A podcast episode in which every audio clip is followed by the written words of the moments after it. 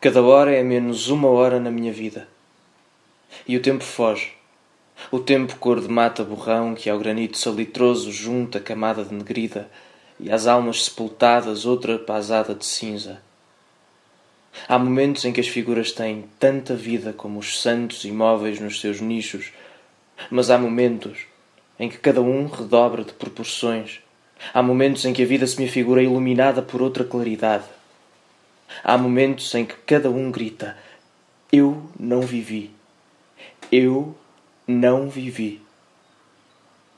Há momentos em que deparamos com outra figura maior que nos mete medo. A vida é só isto? Por mais que queira, não posso desfazer-me de pequenas ações, de pequenos ridículos.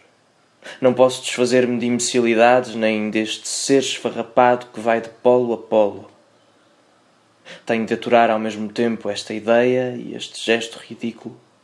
Tenho de ser grotesco ao lado da vida e da morte. Mesmo quando estou só, o meu riso é idiota. E estou só. E a noite.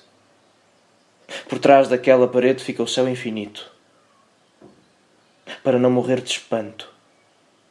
Para poder com isto. Para não ficar só e doido. É que inventei a insignificância, as palavras, a honra e o dever, a consciência e o inferno.